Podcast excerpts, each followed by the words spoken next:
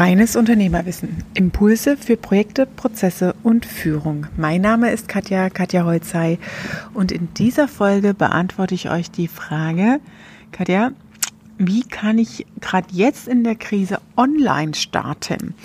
Ich habe ein ganz gutes Geschäftsmodell, aber online kennt mich noch keiner. Also wie kommst du in die Online-Welt rein?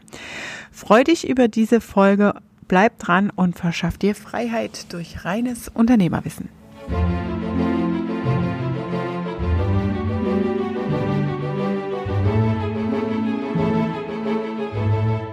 Ja, also die Frage, wie kann ich online starten? Mich kennt niemand. Das Geschäftsmodell läuft grundsätzlich gut, aber ich weiß nicht, was sind so die ersten Schritte. Da kann ich euch auch ein bisschen hm, vielleicht Insights geben, wie das bei mir war im digitalen Wandel. Aber zunächst einmal zum grundsätzlichen Vorgehensmodell, wenn du online starten willst. Was in der Online-Welt wichtig ist, dass du deine Zielgruppe kennst, dass du deine Zielgruppe definieren kannst. Und dann schaust du nach einem, nach dem größten gemeinsamen Nenner. Beispielsweise habe ich neulich ein ähm, Gespräch gehabt mit jemandem aus dem Fitnessbereich, der gesagt hat, ja, hm, jetzt Wiedereröffnung und so und wie mache ich das? Und ich sagte, hey, marketingmäßig, auch online, ne, Instagram, noch ganz frisch, ganz neu alles. Du musst da Attacke machen, was das Thema Wiedereröffnung angeht. Heißt, was könnte man machen, marketingtechnisch, um hier Reichweite weiter aufzubauen, um Traffic, nennt man es im Online-Geschäft, aufzubauen. Und dann habe ich ihn gefragt, so, hm, was ist denn da das Interesse von deinen Kunden? Ne? Das ist ein sehr nischiges Thema, ein spezielles Studio in einem, ja, auf einen bestimmten Bereich spezialisiert. Und ähm, er hat 100, 200 aktive Mitglieder und die Frage ist, wie, was ist deren gemeinsamer Nenner?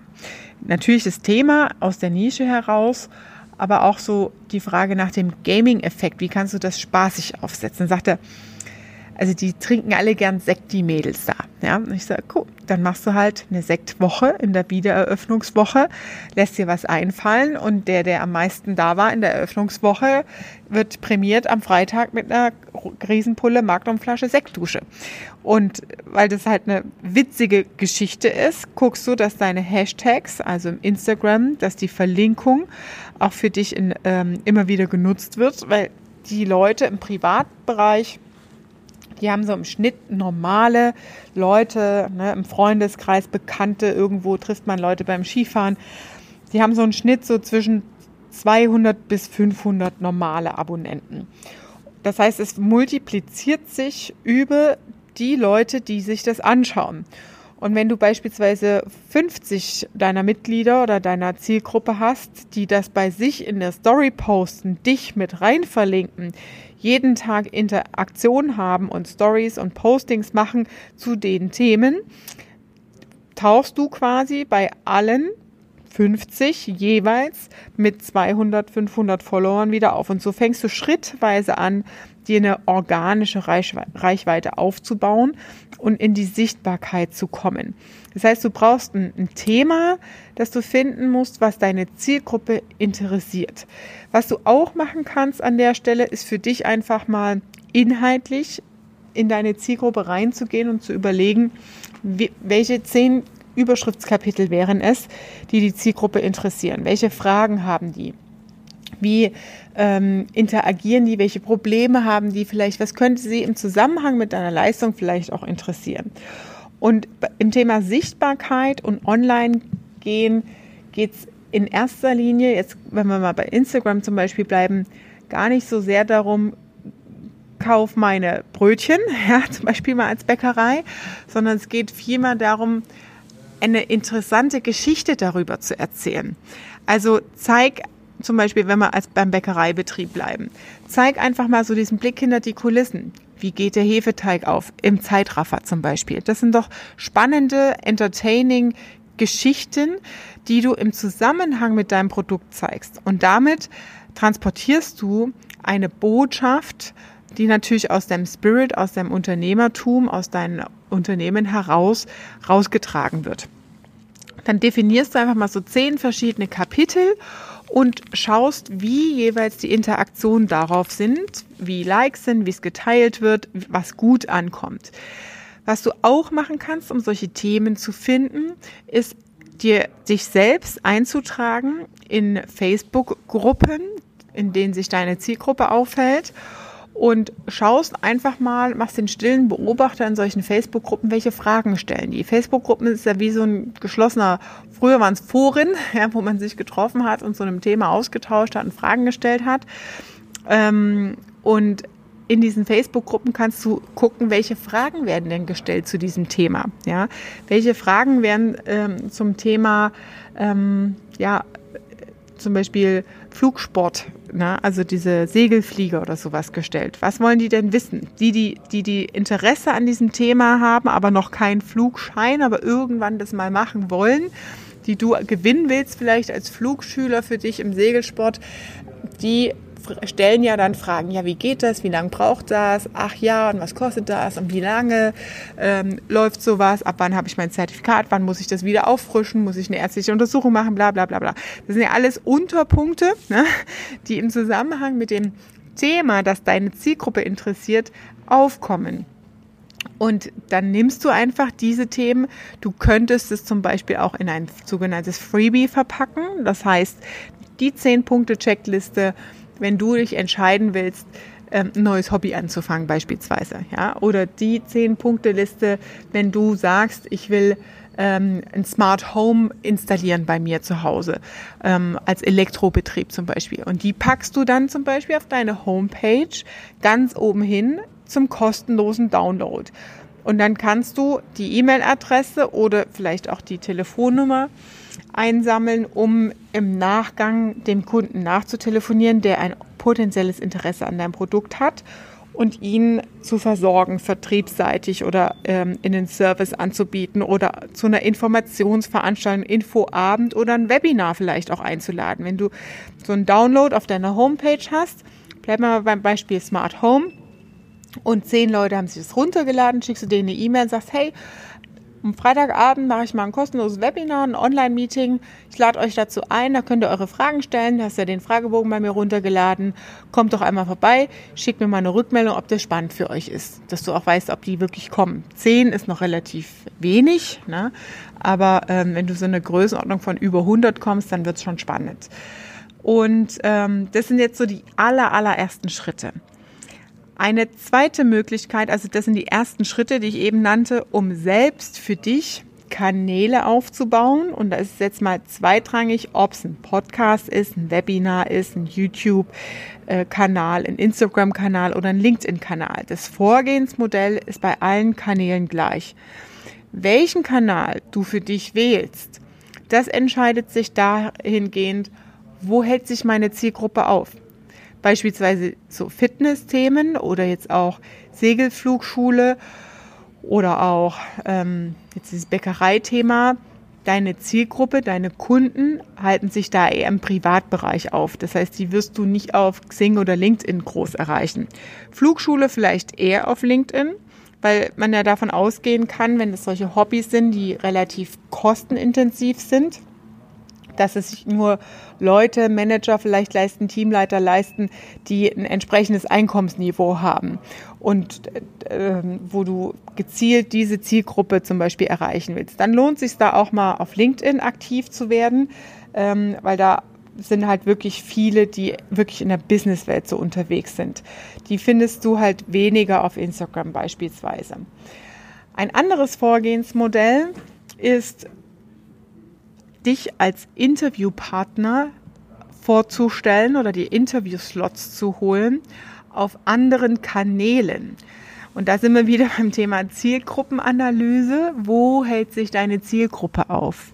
Heißt, wenn du zum Beispiel, bleiben wir mal beim Thema Fitnessstudio wieder unterwegs bist, willst du ja mit Leuten interagieren, die sich dafür interessieren und so gucken, wie kannst du bei dir eine Community aufbauen, wie kannst du Reichweite aufbauen, Schritt für Schritt. Das heißt, du suchst dir Fitnessleute auf Instagram, auf YouTube und auf den Kanälen, wo du hin möchtest, die eine hohe Reichweite haben. Die ganz großen, sag ich mal, die im Millionenbereich unterwegs sind, da ist es schwer dran zu kommen. Ja.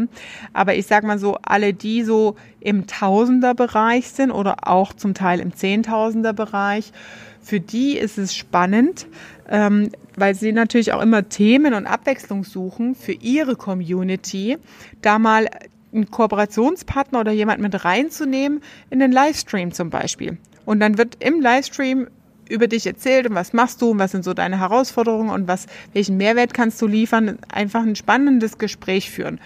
Und dann schauen halt einfach die Leute zu in diesem spannenden Gespräch. Und so holst du aus der Schnittmenge der Zielgruppen Leute zu dir auf die Kanäle und baust Schritt für Schritt deine eigene Reichweite auf.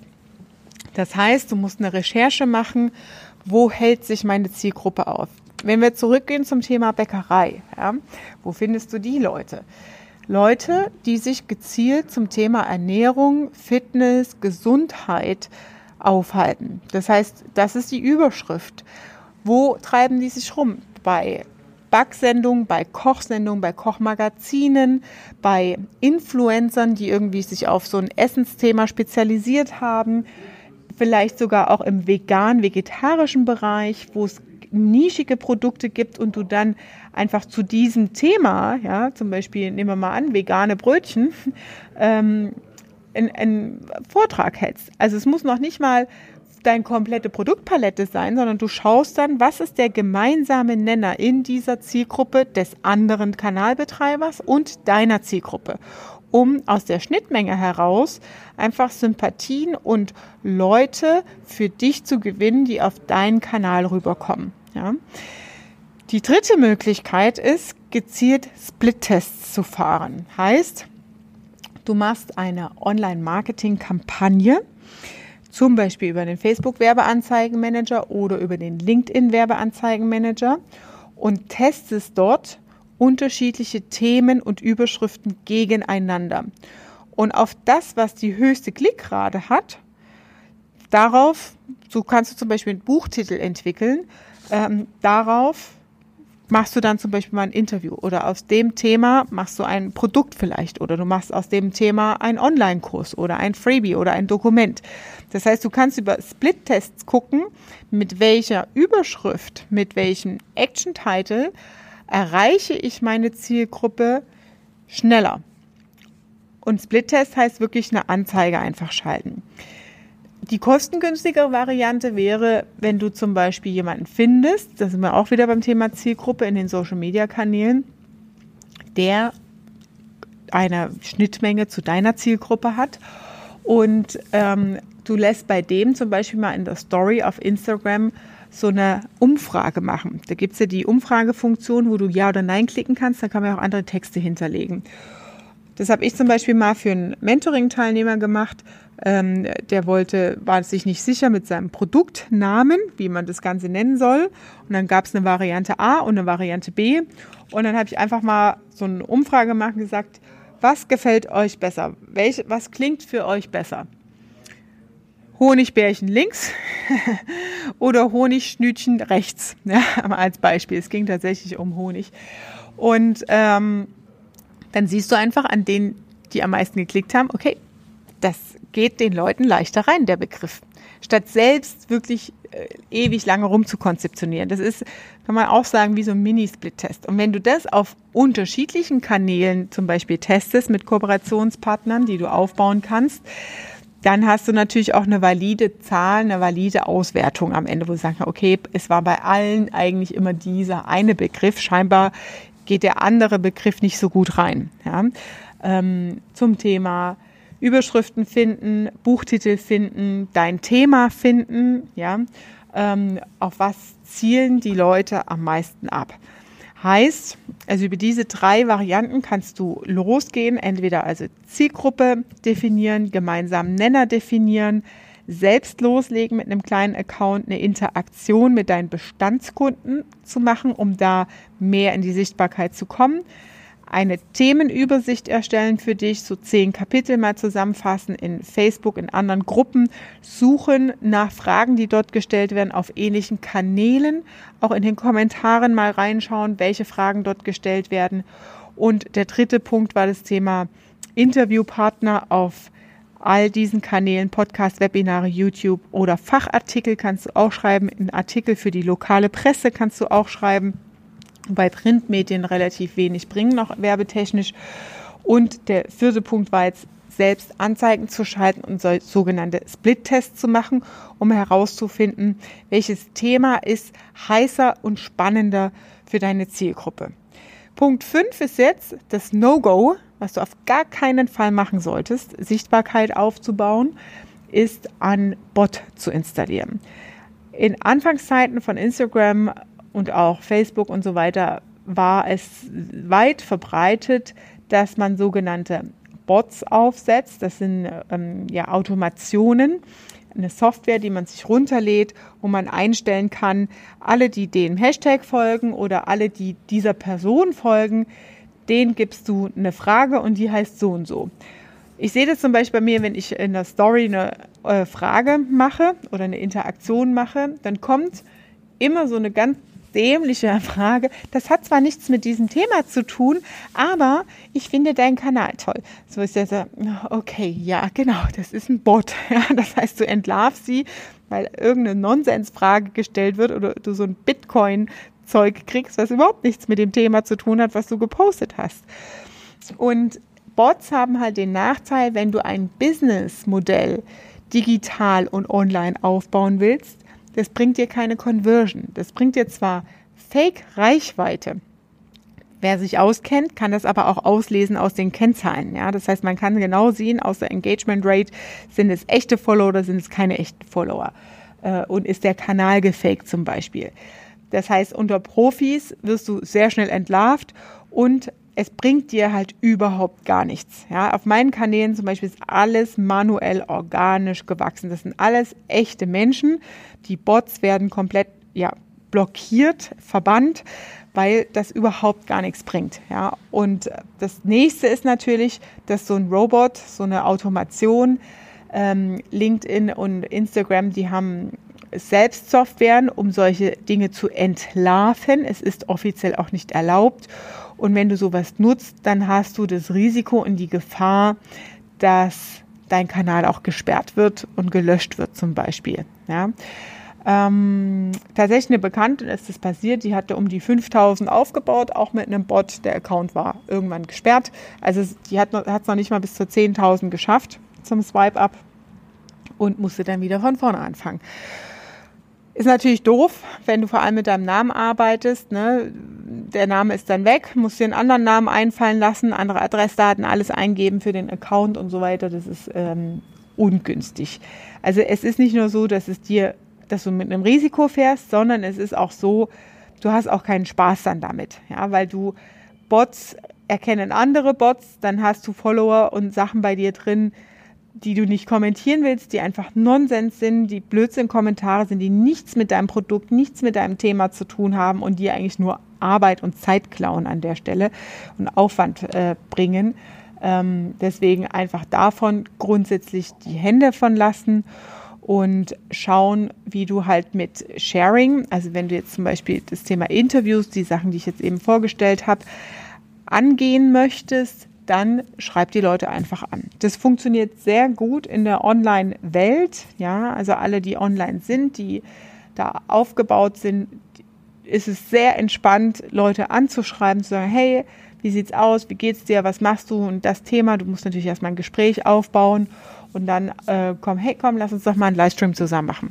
Oder ich komme zu dir als Gast, als Interviewgast in den Podcast. Oder ich komme zu dir mal ins YouTube-Interview. Wie findest du das? Ne? Natürlich musst du ein gutes Produkt haben. Das war ja auch die Frage. Mein Geschäftsmodell funktioniert gut, aber online kennt mich niemand. Ja? Das heißt, wenn dein Geschäftsmodell gut funktioniert, dann hast du ja auch viele Erfahrungswerte, Insights, die du teilen kannst, Geschichten, die du erlebt hast, die du erzählen kannst, die ganz spannend sein können. Und auf Social Media ist es ja so, dass es eher einen Entertaining-Charakter haben soll und die Leute ähm, einfach Bock haben, das zu hören. Ja, ja schön, dass du wieder dabei warst. Ich freue mich über eure weiteren Fragen und das war deine Dosis reines Unternehmerwissen für heute. Ich freue mich auch, wenn du das nächste Mal dabei bist. Wenn du konkrete Fragen zu deiner unternehmerischen Situation hast, dann nutzt die Gelegenheit zum nächsten Live-Event und ich freue mich, dich da kennenzulernen und sage liebe Grüße, die Katja.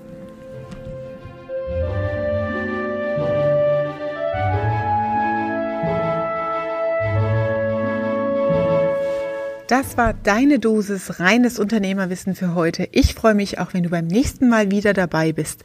Wenn du konkrete Fragen zu deiner unternehmerischen Situation hast, dann klicke auf den Link hier in den Show Notes und nutze die Gelegenheit zum Live-Webinar und dort deine Fragen zu stellen, die ich natürlich individuell für dich beantworte. Ich freue mich auf dich. Liebe Grüße, deine Katja.